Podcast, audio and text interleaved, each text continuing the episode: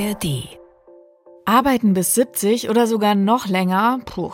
Das kann ich persönlich mir nur schwer vorstellen, aber genau solche Vorschläge werden gerade diskutiert.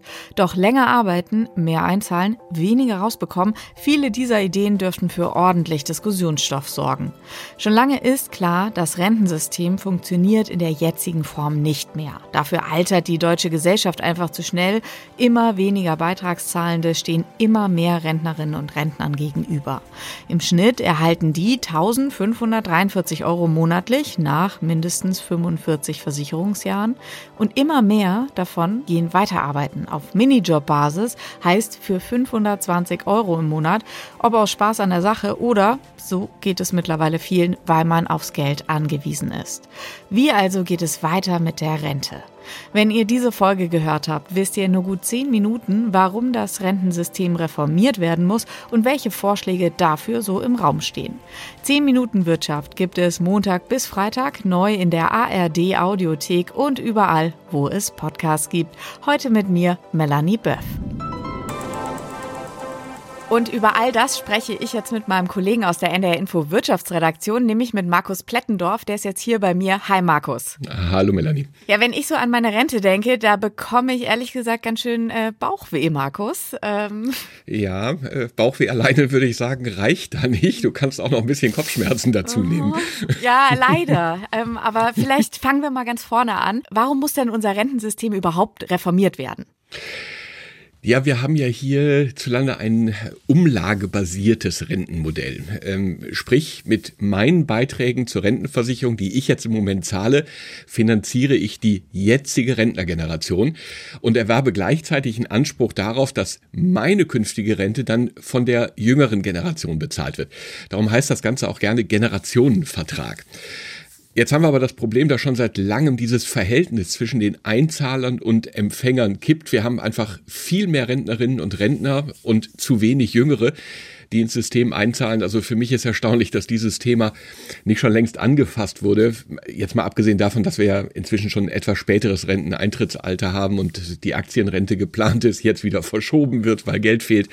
Also diese Schieflage, die ist, die ist wirklich schon seit langer Zeit absehbar. Absolut. Aber dramatisch wird das in ein paar Jahren werden. Das sagt zumindest der Präsident des Bundessozialgerichts, weil eben dann die Babyboomer-Jahrgänge in Rente gehen.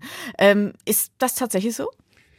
Ja, gucken wir mal in die Vergangenheit, also so 50, 60 Jahre zurück. Da haben sechs Beitragszahler eine Rentnerin oder einen Rentner finanziert.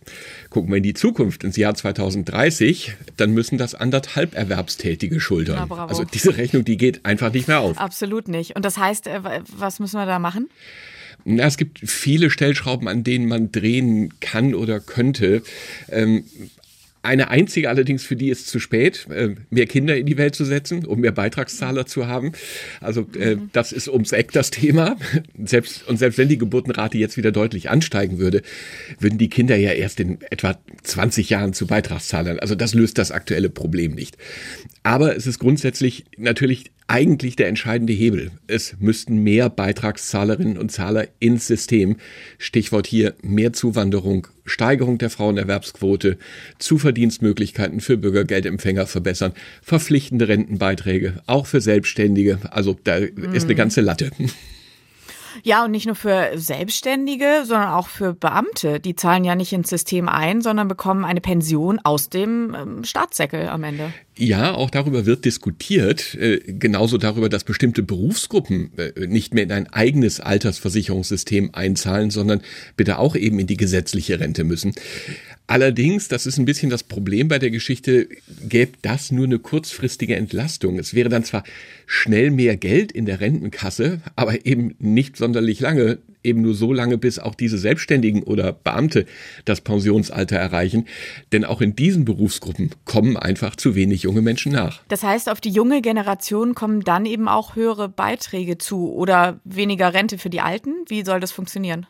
Na, das wäre auf alle Fälle die logische Konsequenz, wenn man nichts täte. Ähm, allerdings natürlich für die jüngere Generation auch ein Stück weit ungerecht, äh, sie dafür zahlen Klar. zu lassen, dass äh, sie zu wenige sind.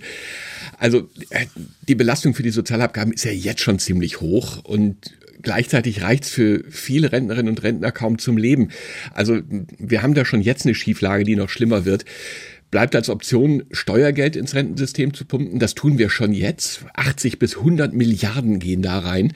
Und Experten schätzen, dass, wenn wir nichts tun, langfristig mehr als die Hälfte des gesamten Bundeshaushalts für die Sicherung der Renten draufginge. Mhm. Okay, also wenn man sich das alles so anhört, dann kommen zu meinen Bauchschmerzen, Kopfschmerzen, ich weiß nicht, noch einiges drauf, ehrlich gesagt. ähm, ähm, ist es am Ende, Markus, ein Dilemma, das sich irgendwie nicht auflösen lässt? Also das will ich nicht sagen, dass es sich gar nicht auflösen lässt. Äh, man könnte jetzt ganz pragmatisch sein und sagen, gut, wir müssen 30 Jahre einfach stillhalten, dann löst sich das von ganz alleine wieder, weil dann die vielen Rentner alle nicht mehr hier sind. Aber äh, nein, im Ernst, wahrscheinlich muss an allen Stellschrauben gedreht werden, damit es funktioniert. Eine Idee, die es da gibt, ist den Anstieg der Renten nicht an die Lohnentwicklung zu koppeln, so wie wir es jetzt haben, sondern an die Inflation. Dadurch würden dann die Ausgaben ein Stück weit reduziert weniger Ausgaben, gleichzeitig mehr Einnahmen würde man durch einen noch späteren Einstieg ins Rentenalter generieren. Da wird auch über eine schrittweise Anhebung gerade diskutiert, dieses Einstiegsalters, denn die Menschen leben immer länger.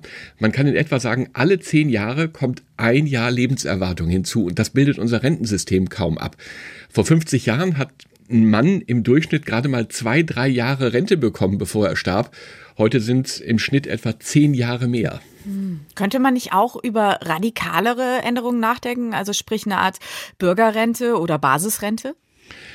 Ja, ähm, und das gibt es auch in vielen Ländern. In den Niederlanden zum Beispiel gibt es 45 Prozent des eigenen Durchschnittslohns als Grundrente.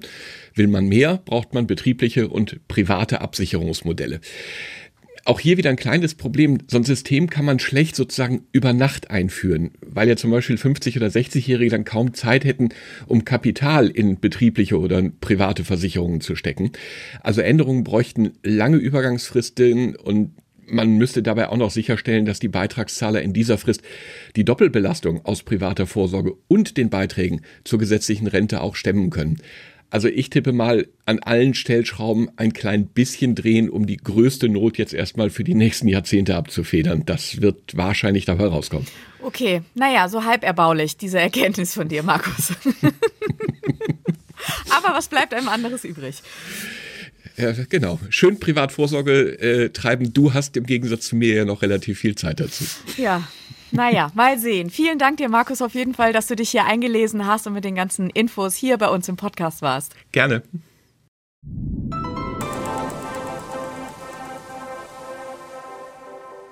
Also Vorbilder im Ausland für die Rente gibt es viele, aber ganz so leicht nachzumachen ist all das nicht.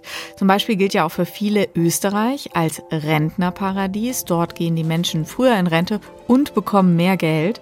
Das kostet aber die Erwerbstätigen und den Staat natürlich mehr. In Österreich zahlen fast alle in die Rentenversicherung ein. Das Beamtensystem wurde fast komplett abgeschafft. Auch Selbstständige müssen einzahlen. Expertinnen und Experten halten es allerdings für schwierig, das System so eins zu eins auf Deutschland anzuwenden. Und selbst wenn, das hat uns ja Markus vorhin schon erklärt, würde das einfach sehr lange dauern mit Übergangsfristen und, und, und. Was haltet ihr von den Vorschlägen zur Reform der Rente? Schreibt uns gerne eine E-Mail an wirtschaft.ndr.de und wenn ihr keine Folge von uns mehr verpassen wollt, abonniert doch unseren Kanal in der ARD Audiothek und dort, wo ihr eure Podcasts hört. Und damit wünsche ich euch einen schönen Tag. Ich sage Tschüss und bis bald.